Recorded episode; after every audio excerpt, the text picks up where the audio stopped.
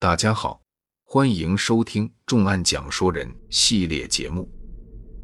重庆江边惊现无名女尸，仅靠一个玫瑰纹身，能否查清死者身份？重庆江北区出现了一具无名女尸，尸体浸在江中多日，样貌无法辨认，但是在其右肩胛骨的位置有一个十分显眼的玫瑰花纹身。警方经过不懈努力，最终辨明了死者的身份，找到了杀人凶手。那么，这个遇害的女子究竟是谁？杀害她的凶手又躲在哪里呢？接下来，请大家一起回到二零一四年一月八日。二零一四年一月八日一大早，重庆江北区的岸边便聚集了一群来此处钓鱼的人。他们在江边的石缝里发现了一个鼓鼓囊囊的编织袋，一股恶臭从编织袋里散发了出来。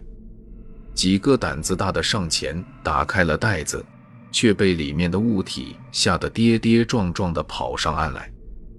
警方接到报警后，很快就赶到了现场，把编织袋打捞了上来。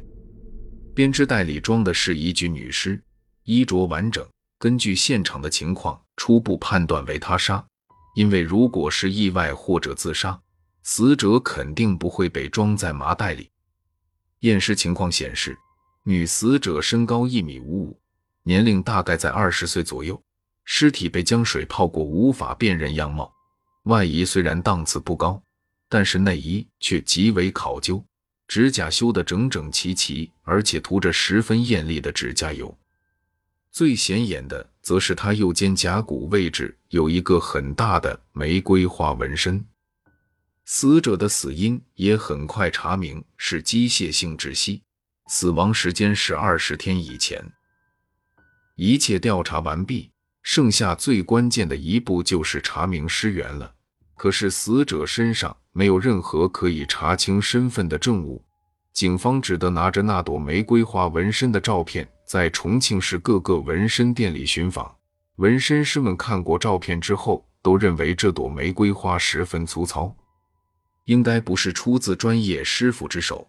这一下可就加大了查找尸源的难度，因为重庆大街小巷到处都是纹身小店，这还不包括那些个人小作坊。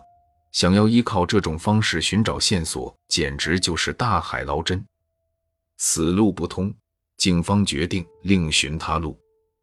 法医用尽办法，总算是在死者已经被水泡变形的手指上采集到了三枚可以辨识的指纹。这三枚指纹到底能不能起到作用呢？二零一四年一月十六日，好消息终于传了过来，这三枚指纹在数据库里总算是匹配到了对象。匹配对象名叫周敏，四川广安人。因为聚众惹事，所以在广安的指纹信息库里留下了指纹。警方赶到广安，找到了周敏的家人。周敏的母亲却怎么也不相信女儿已经遇害。原来就在一月十日的时候，家里还收到了周敏发回的消息。周敏称自己过得很好，不用家里惦记。可是当警方将死者玫瑰花纹身的照片拿出来时，周敏的家人这才大惊失色，尽管他们不愿接受这个事实，但是也只得承认，这朵玫瑰花确实和周敏身上的一模一样。到底是谁在周敏死后还在和周敏的家人联系？这个发消息的人到底是不是凶手呢？警方判断，这个和周敏家人联系的人极有可能就是杀人凶手。他假装成周敏给家人发消息。就是为了不让他的家人发觉周敏失联，从而暴露行迹。也就是说，杀害周敏的应该是周敏的熟人，他知道周敏的社交账号密码，对周敏的家庭了如指掌，应该与周敏的关系极为亲密。听到警方的这个怀疑之后，周敏的母亲提供了一条重要线索。周敏的母亲告诉警方，周敏在去年回家过年的时候。带回来了一个男朋友，对方自称张小波，来自贵州。作为周敏的男朋友，张小波很有可能知道周敏的社交账号密码。不知道为什么，周敏在重庆打工的时候经常换手机号码，所以家人们有时只能通过张小波才能找到他。警方决定在不打草惊蛇的情况下与张小波进行接触，于是便叫周敏的母亲给张小波打电话寻找周敏。张小波在电话里回答称，周敏在十二月十五日时已经离开重庆去了昆明。民警们立刻就有了不协调的感觉。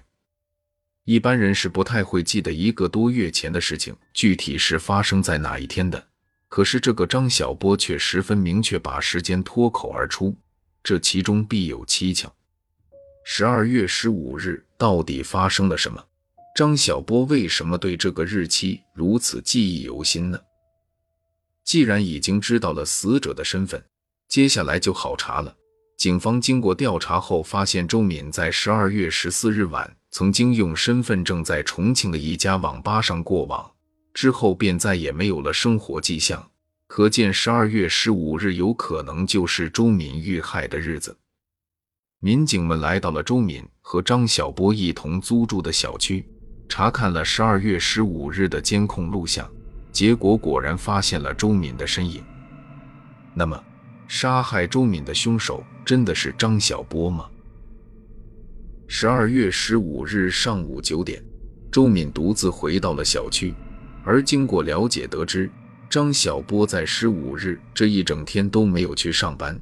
当监控录像上的时间显示到了下午六点左右时，消失了一整天的张小波和一男一女一同走进了电梯。张小波的手里还有一个简易的手推车，车上放着一个编织袋。从视频画面来看。这个编织袋的大小和花纹与案发现场用来装周敏尸体的编织袋十分相似，张小波的作案嫌疑变得越来越大。而与他一同出现在画面里的一男一女，经调查后证实是张小波的母亲和弟弟。看来这个案子他们也有份参与。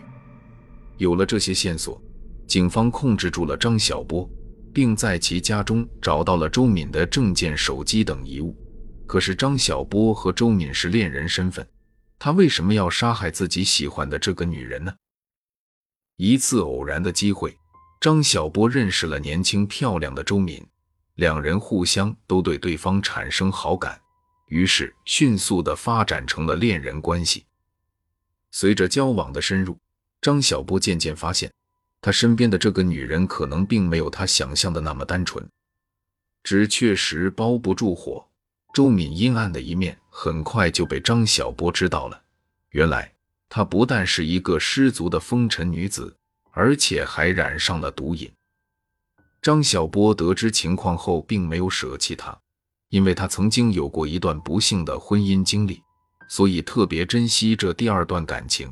他想要帮周敏逃出火坑，戒掉毒瘾，但是周敏根本不听劝，生活混乱不堪。